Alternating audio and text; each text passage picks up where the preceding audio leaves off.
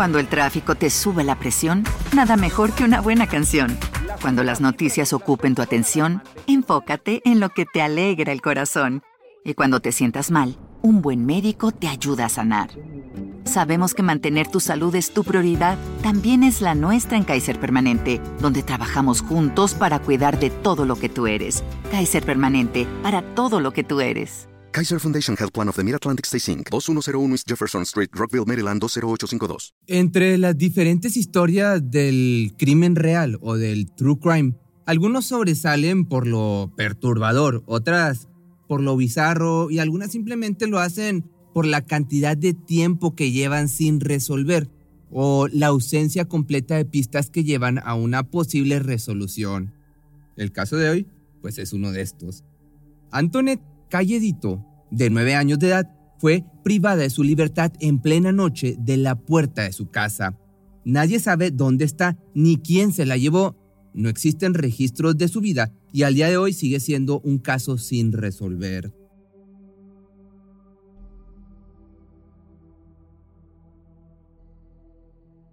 Antoinette Calledito, uno de esos casos en los que a medida que vayamos adentrándonos en la historia, nos resultará cada vez más pantanoso, más difícil de comprender. Pero, ¿qué sucede con los niños que desaparecen? ¿Cómo pueden haberse llevado a una niña de la puerta de su casa? Ningún vecino oyó o vio movimientos extraños. Y lo más importante, ¿por qué la madre de Antoinette oculta cosas? Antoinette Christine Calledito nació el 25 de diciembre del año de 1976 en Nuevo México, hija de Penny Calledito, una mujer de la tribu Navajo, y de Anthony Montoya, ítalo-hispano. En la actualidad ninguno de los dos continúa con vida, por cierto.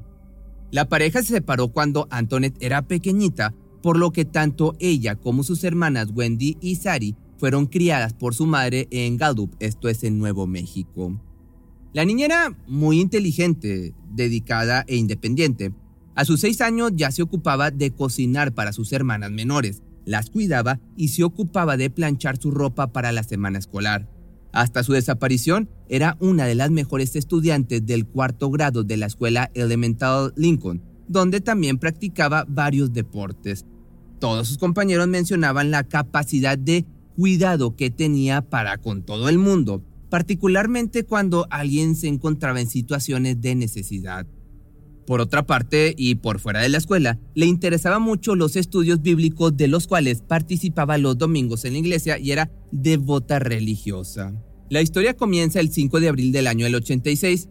La madre de las pequeñas, Penny, había salido con unas amigas a un bar y las niñas se quedaron en su casa con una niñera.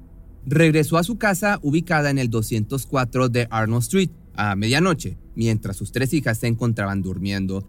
Pagó y despidió a la niñera y se quedó platicando con su hija mayor, Antoinette, quien se había despertado con su llegada. Aproximadamente hasta las 3 de la mañana se quedaron despiertas. A partir de aquí, la narrativa se vuelve un tanto confusa. Según la historia de Penny, el 6 de abril se despertó temprano, aproximadamente a eso de las 7 de la mañana, para despertar y preparar a sus hijas para la escuela de domingo. Al despertarlas, se dio cuenta de que su hija mayor no estaba. Esto al principio no le sorprendió ya que sabía que un vecino había perdido su mascota en el barrio, entonces creyó que tal vez la pequeña había salido a ayudar con la búsqueda. Primero la buscó por toda la casa y cuando no la encontró decidió salir a buscarla por el barrio. Cuando notó que nadie la había visto, empezó a preocuparse y decidió llamar a la policía. En ese momento ya eran las 11 de la mañana. La policía en ese momento le dijo a Penny que tenía que esperar otras 8 horas para poder reportar una persona desaparecida. Al día siguiente, después de que Penny pudiera hacer la denuncia, los investigadores comenzaron a hacer una búsqueda a pie, acompañados de la madre y sus vecinos, pero no encontraron ningún rastro de la pequeña. A partir de aquí, se empezó a pensar en la posibilidad de una privación de la libertad. La investigación continuó por días, que se transformó luego en semanas y después en meses y más tarde en años. La policía empezaba a perder la esperanza de encontrar a la jovencita con vida.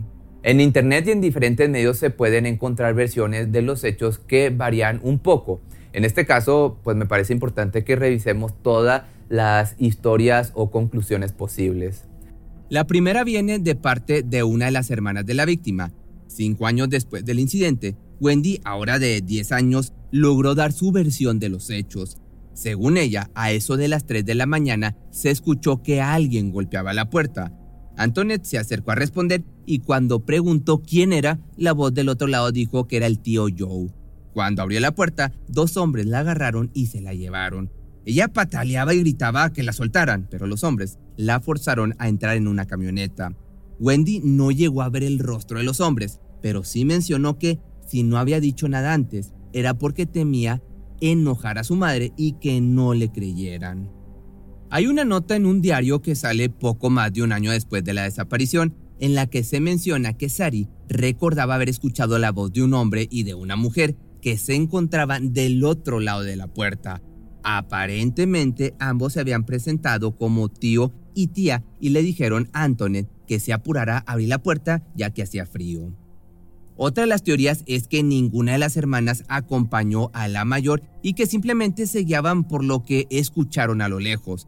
Es difícil tomar en consideración estas explicaciones, puesto que en ese momento se trataba de la narrativa de dos pequeñas y la policía no se fiaba de eso, debido al trauma que generaba la pérdida de un familiar cercano. Pero algo que llama la atención también es parte de las declaraciones del padre de la niña, que mencionó que la puerta de entrada al domicilio tiene una puerta que posee una mira de vidrio, por lo que se podía ver a quienes les estaba abriendo la puerta. El hombre mencionó que Antoinette no le hubiese abierto la puerta a alguien que no conoce, lo cual comienza a reducir las posibilidades de conocer finalmente a quien la privó de su libertad. A lo largo de los años hubo varias personas que llamaron a la policía para alertar sobre posibles avistamientos de Antoinette.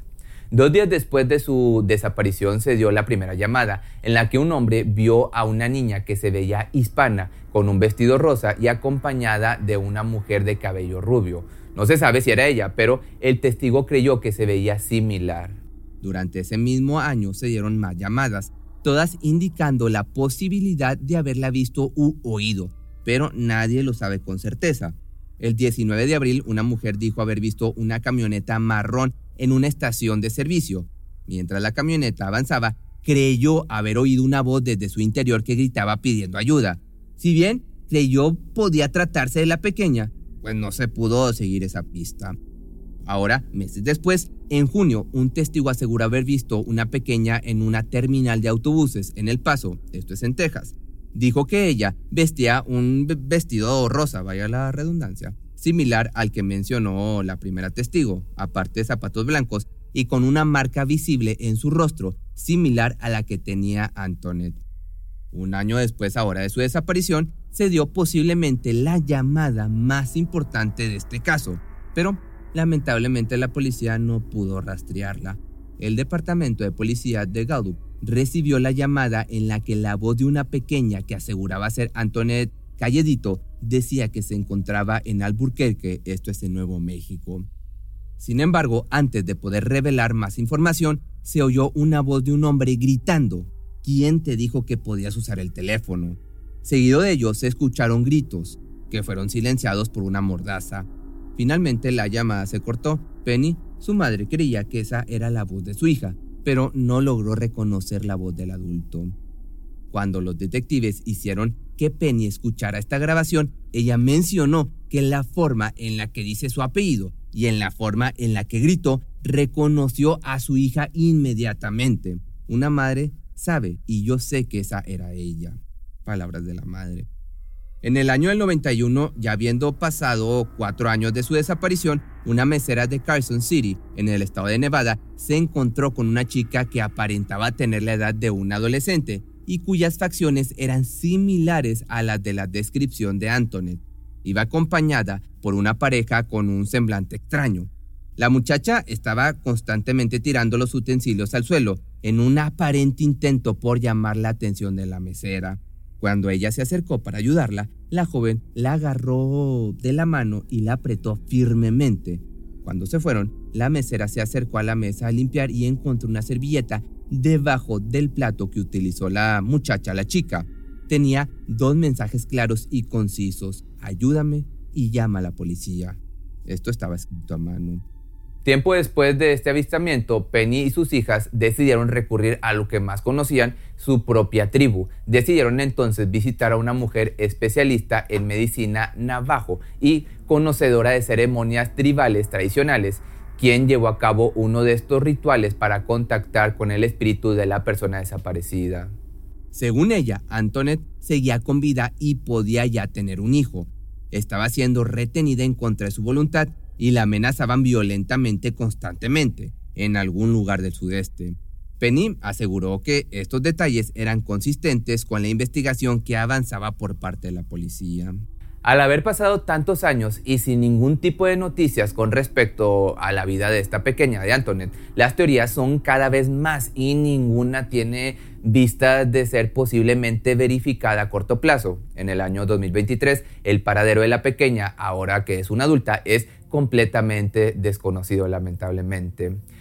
En un principio se interrogó al marido de la hermana de Penny, pero se rehusaron a mencionarlo como sospechoso. Su coartada lo avalaba a decir que no estuvo en el lugar del crimen durante el momento de la desaparición de la pequeña. Se cree que la niña pudo haber sido, le, pudo, le pudieron haber arrebatado la vida o quizás sometida a tráfico de personas. Se creía que la madre de la pequeña tenía más información que la que compartió con la policía. Esta teoría fue aumentando en poder en el momento en el que le hicieron una prueba con detector de mentiras y, pues, ¿qué crees? La falló. Lamentablemente, Penny murió el 18 de abril del año 99 debido a una combinación de problemas cardíacos y cirrosis a los 46 años de edad. Por otra parte, el padre falleció en el 2012. Cuatro días después de la desaparición de Antoinette, la madre le dijo a los detectives que existía una persona de nombre Emmanuel que le había regalado flores a Antoinette en tres ocasiones, días antes de su desaparición. Esta información fue dada a la policía solamente después de que un miembro de la familia hizo la mención del hecho mientras se llevaba a cabo un allanamiento no antes. Resulta extraño, pues ya que suponemos que este tipo de información no debería ocultarse u olvidarse rápidamente, sobre todo cuando incluye una situación incómoda para una niña de tan solo nueve años. Por otra parte, tres años después del perder el rastro de la niña, se dio la desaparición de su tía, Luisa Estrada, de 25 años de edad y que poseía una discapacidad. El 5 de septiembre del año 89 desapareció en la misma ciudad de Gallup. A diferencia de Antoinette, la mujer fue hallada con vida en México, precisamente en Ciudad Juárez un mes después. Por supuesto, con el pasar del tiempo se especuló con que ambos casos estuvieron conectados de alguna forma, pero porque Antoinette no apareció. Casi 10 años después de la desaparición de la niña, en 1994, Penny confesó haber tenido algún tipo de participación en la privación de la libertad de su hija. Las sospechas de su accionar comenzaron a darse cuando la mujer empezó a hacer ciertas preguntas específicas, como por ejemplo, ¿qué pasaría si Emo y yo hiciéramos esto? ¿Iríamos a prisión? Que por cierto, Emo es el apodo de Emanuel, a quien te comenté previamente. Según su relato, mencionó que había hecho un plan con el hombre previo a la desaparición de la pequeña. Penny dijo que quería saber a dónde la llevarían, pero le dijeron que era mejor que no lo supiera. También llegó a admitir que estaba completamente consciente de que la abducción iba a suceder y que hasta recuerda haberle dicho a su hija que abriera la puerta cuando sintió los golpes. La mujer dijo que después de eso se fue a acostar por media hora aproximadamente y luego, al levantarse, se dio cuenta de que su hija ya no estaba. Al confesar comentó que esta situación se dio entre las 3.30 de la madrugada y las 4.30 de la madrugada. A pesar de que la mujer confesó haber participado activamente de esta privación de su propia hija y que el FBI estaba casi seguro de que la madre tenía información que no les proporcionó para facilitar la investigación, la madre nunca fue acusada oficialmente ni pensada como sospechosa en el caso de la desaparición. ¿No se te hace raro? A mí sí. En el año 2016, la hermana más pequeña de la niña, Wendy, que al momento de la abducción de Anthony tenía tan solo 5 años, habló por primera vez en una entrevista sobre las dificultades que pasó tanto ella como su familia con respecto a lo que vivieron. Simplemente destrozó a mi familia. Fueron tiempos disfuncionales y muy oscuros, fue lo que comentó. También reveló que ambas hermanas y su madre apenas hablaban del caso, debido a que era un tópico muy difícil y que no podían tocarlo sin llorar. Su madre encontró un refugio ante el sufrimiento en la bebida. Cuando se encontraba en un alto estado de ebriedad era cuando podía hablar del caso. Esa era la forma que habían encontrado de lidiar con el dolor, fue lo que comentó Wendy. La bebida ayudaba a menguar el dolor sin olvidarse de la permanente ausencia. El trauma de la pérdida a tan corta edad y los cambios radicales que se dieron en la familia luego de esta situación llevaron a que Wendy, esto estoy hablando de otra cosa, desarrollara una adicción a las sustancias ilegales, al alcohol, a la delincuencia y al desarrollar su propio historial criminal desde temprano en su adolescencia y hasta sus primeros años de adultez. Este tipo de actitudes causaron que perdiera la custodia de sus propios hijos y que estos fuesen a parar a un orfanato estatal. Afortunadamente, el universo le dio una segunda oportunidad en la vida y en el año 2007 logró recuperarse de todo esto. Wendy comenzó a rehabilitarse. Con ello también comenzó a prepararse para lograr obtener nuevamente la custodia de sus hijos y alejarse cada vez más de ese pasado tan tormentoso necesitaba romper con el ciclo de experiencias en el que había crecido y alejarse por completo de todo lo malo. De hecho, en unas palabras muy sentidas, confesó que, si bien no pudo encontrar a su hermana, al menos pudo encontrarse a ella misma. Wendy actualmente vive en California, donde mantiene un perfil bajo, pero activo junto a su familia y su propia carrera. Admitió también que los recuerdos de su hermana son apenas visibles en su memoria debido a la corta edad que tenía al momento de la tragedia. Pero constantemente tiene presente a ella y siempre estará perseguida por el pensamiento de si se encuentra bien o si está salvo. Para ella su hermana se quedó congelada en el tiempo a sus nueve años, cuando era una niña con dientes pequeñitos, ojos marrones suaves y el corazón de una cuidadora. Finalmente todavía mantiene la esperanza de que su hermana esté en algún lugar y que tenga la posibilidad de encontrarse y encontrar a quienes quedan de su familia. Según lo que se sabe hasta el momento, las hermanas ya no se hablan por lo que perdieron el rastro la una de la otra. Esto también dificulta que en algún momento puedan discutir sobre los hechos de esa noche y pulir algunas discrepancias en sus historias. En dos ocasiones, el Sistema Nacional de Personas Desaparecidas y No Identificadas hizo hallazgos que fueron relacionados con la posible pérdida de Anthony. Me refiero con pérdida a que pasara mejor mundo. En ninguno de los dos casos se pudo confirmar con certeza si se trataba de la joven o no, por lo que ambos son casos nombrados como Jane Doe, el nombre que se utiliza para denominar a las personas no identificadas. En ninguno de los dos casos se pudo determinar la causa de su deceso. La primera se dio en agosto, el día 6 del año del 92, y el cuerpo fue hallado en Apache Junction, en Arizona, cerca de la Ruta 60, en un área desértica. El cuerpo ya se encontraba en un estado de descomposición avanzado y se especuló que tenía entre 16 y 18 años. El segundo y último caso hasta la fecha fue encontrado en el condado de Bernalillo, esto es en Nuevo México, el 2 de mayo del año 99. En este caso, el rango de edad fue más amplio, con un cuerpo que aparentaba tener entre 14 y 19 años. Los restos fueron hallados cerca de Alburquerque, envuelto en seis bolsas de residuos entre verdes y negras. Se encontraba aparte atada en los pies y piernas con una soga ancha y en la cabeza con cable de electricidad de color cobre. El cuerpo contaba con fracturas múltiples en el lado izquierdo del cráneo y en la zona baja de la pierna izquierda. Se dice que se trataba de una joven de mezcla blanca, hispana y nativa americana. 37 años más tarde, el paradero de Anthony sigue siendo una completa incógnita, como ya te pudiste haber dado cuenta. Es difícil mantener la investigación activa, pero a través de las redes se hace lo posible para que la imagen de la mujer no desaparezca. Constantemente se le recuerda a la gente que la chica tiene una marca en su mejilla derecha una cicatriz en su rodilla y una en su labio. Es probable que si Anthony sigue con vida en estos momentos esté en otro país, por lo que podemos tomar responsabilidades todos en, este, en estos momentos e intentar mirar bien lo que sería su rostro en la actualidad, que te voy a estar dejando aquí la foto. Quizás de alguna manera podamos ayudar a resolver este caso que al parecer nunca va a tener fin. Pero si te gustó este video no olvides seguirme en mis redes sociales que me encuentras en Facebook como Pepe Misterio Documentales. ¿Te preocupas por tu familia? Entonces, ¿por qué darles solo huevos ordinarios cuando pueden disfrutar de lo mejor? Eggland's Best, los únicos huevos con ese delicioso sabor fresco de granja, además de la mejor nutrición, como 6 veces más vitamina D, 10 veces más vitamina E y 25% menos de grasa saturada que los huevos regulares, además de muchos otros nutrientes importantes. Así que, dales los mejores huevos. Eggland's Best, mejor sabor, mejor nutrición, mejores huevos. Cuando el tráfico te sube la presión, nada mejor que una buena canción. Cuando las noticias ocupen tu atención, enfócate en lo que te alegra el corazón.